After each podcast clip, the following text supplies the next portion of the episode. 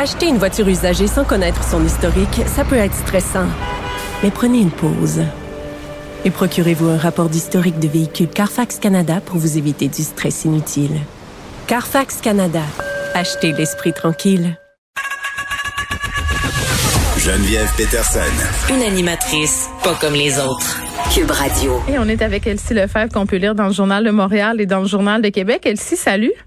Bonjour Geneviève. Tu vas-tu vraiment me parler du CH? ben oui, des Canadiens glorieux. Attends, euh, ouais, ouais. je me signe de la croix. OK, c'est fait. non, mais tu sais, c'est certain que bon, tu sais, il y a des spécialistes sportifs, euh, je m'en revendique pas, mais quand même un club de sport, un club de hockey, tu sais, c'est dans, dans l'ADN d'un peuple. Puis on sait ici au Québec, euh, on vibre avec les Canadiens.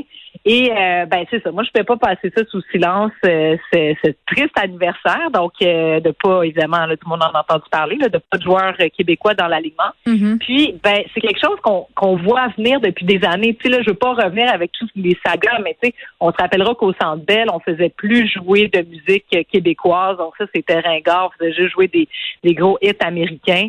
Euh, bon, là, on est revenu en arrière. Les, on entend des, la musique québécoise. Après ça, bon, euh, le repêchage. Donc, euh, tu sais, il y, a nos collègues du journal qui ont documenté la question du repêchage. On ne repêche pas de joueurs québécois. Donc, comment peut-on penser ensuite de ça en avoir dans l'alignement?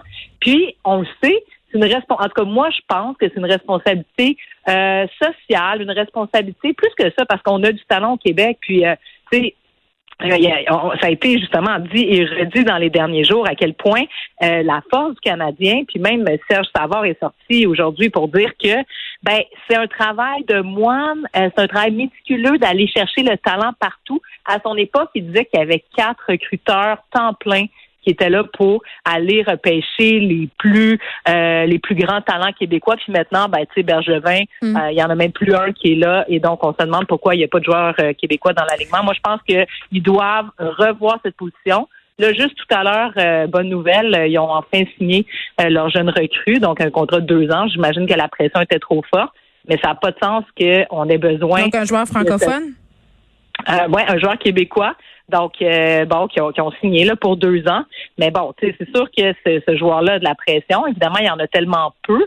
Ça, c'est l'autre chose, c'est que c'est un peu la roue qui tourne. C'est que s'il n'y a pas de joueur québécois, ben après ça, euh, les pauvres qui sont là, ben ils ont toute la, je veux dire, le, le, le, le, le spotlight sur eux, si je peux dire en bien, en bon anglais. Mm-hmm. Donc, euh, moi, je considère, c'est ça, que le Canadien de Montréal, puis ça va au-delà du, du, sport élite, parce que, tu sais, les symboles, on en parle souvent sur la place des femmes, euh, en politique, dans le milieu des affaires. Ben, c'est la même chose pour le hockey.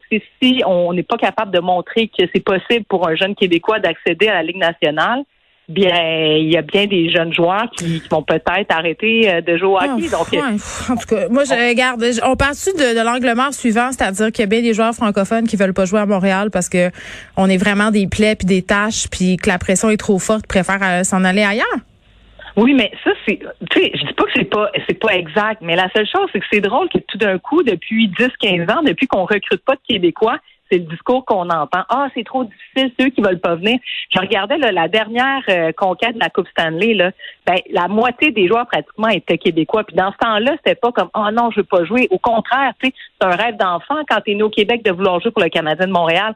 Donc, euh, tu sais, puis là, il y a ceux qui disent, ouais, mais là, c'est juste du hockey, on veut voir un spectacle, on s'en, on s'en. Non, je pense que, attends, je pense que dans le, le, sport, il y a quelque chose qui s'appelle le nationalisme, tu sais, puis le fait d'avoir des, des, des, Québécois qui jouent dans l'équipe nationale de hockey à Montréal, alors qu'on appelle ce club-là la Sainte Flanelle, on connaît l'importance symbolique que revêt le Canadien euh, pour les Québécois.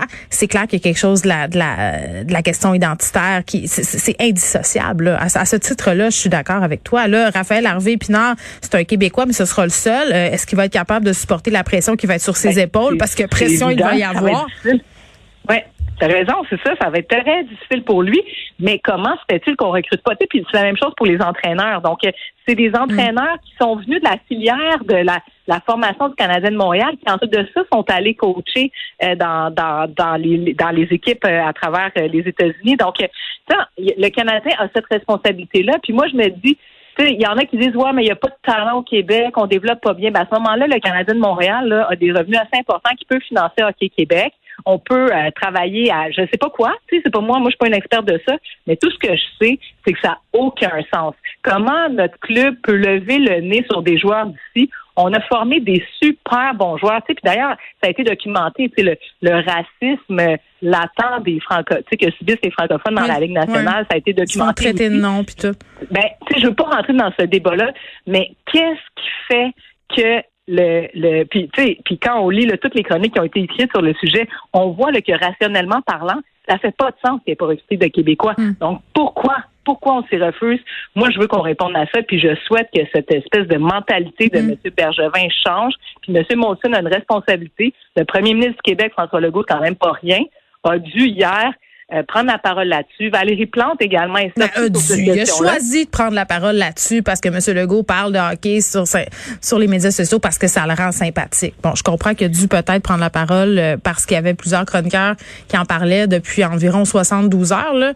Mais en tout cas, on verra ce que, ce que ça va donner. Il ne reste pas beaucoup de temps. Je voulais euh, absolument... je voulais qu'on se parle du maire Croteau. OK, c'est mon maire. J'habite dans Rosemont. Il a annoncé qu'il se représenterait pas aux élections municipales. Il quitte après 12 ans. Qu'il il laisse quand même un Rosemont transformé, c'est ce que j'ai envie de te dire? Oui, effectivement. Ben, c'est sûr que François Croteau a pris la relève d'André Lavallée, qui avait quand même tracé euh, une voie intéressante pour Rosemont. Donc, un quartier mm. beaucoup plus, euh, ben, un arrondissement beaucoup plus à échelle humaine. Puis, effectivement, François Croteau, je pense qu'on peut saluer son travail. Il a fait 12 ans, donc trois mandats. Je pense qu'il a réussi, une décennie, ça, te permet d'asseoir un mm. peu une certaine vision. Beaucoup de sens unique. Euh, sens unique, ouais, ça, je te dirais que c'est plus dans le plateau, mais François Ah non, non, parce que s'il y en a des sens uniques, maintenant, je les haïssais, mais maintenant, je les aime. Ben oui, parce que en fait, c'est que l'apaisement de circulation, ça permet de rendre les quartiers beaucoup plus apaisés puis beaucoup plus agréables pour les familles. On peut laisser les enfants sortir à vélo. Tu sais, la grande piste cyclable qu'il a fait euh, sur la rue Bellechasse, ça a fait enrager certains automobilistes, mais aujourd'hui, c'est vraiment formidable. On s'habitue. C'est ça, on est, on est réfractaire au changement. Euh, il nous reste 30 secondes les environ. Vertes, les îlots de chaleur, en tout cas, plein de belles choses qu'il a fait. On, on lui souhaite une bonne nouvelle. Qui va, qui va lui, lui précéder? Ben, c'est vraiment, Ça, c'est, le, lui succéder, c'est vraiment une bonne question. C'est, certainement le siège le plus convoité à Projet Montréal présentement. Une mairie d'arrondissement comme celle-là, une forteresse, donc c'est certain que la personne va l'emporter. Est-ce qu'on va y aller avec, euh, je sais pas, est-ce qu'on va viser sur une femme, quelqu'un ici des minorités, la maire restante a parlé de qu'elle voulait faire de la place. À suivre, on mm. s'en reparle. Merci.